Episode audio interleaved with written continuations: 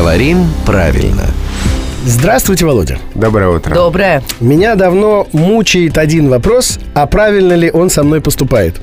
То есть а, а, вопрос. А.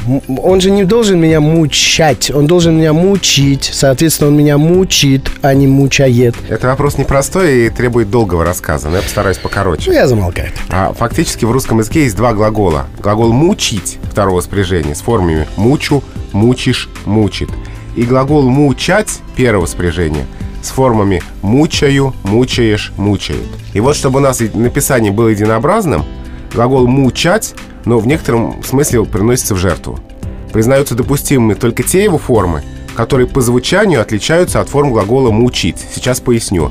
То есть в настоящем времени предпочтительно «мучу», «мучишь», «мучит» и допустимо «мучаю», «мучаешь», «мучает».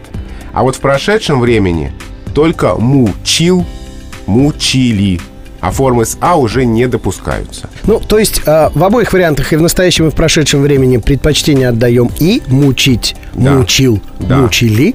Да. а в настоящем можно... Ну, Допустимо еще и «мучаю», «мучаешь», «мучает». Вот так-то. То есть не мучает меня вопрос, а все-таки мучит, если у уж- микрофона, да, у микрофона мучит, а как микрофон выключен, то уже тут у вас есть выбор Подождите, богатейший. подождите. Чувствую, сейчас отпустит. А, все, уже не мучит.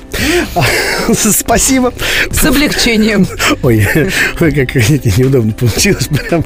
Да, спасибо, Ева. И тебе, и вам, Володя, спасибо. Это главный редактор «Грамотру», друзья.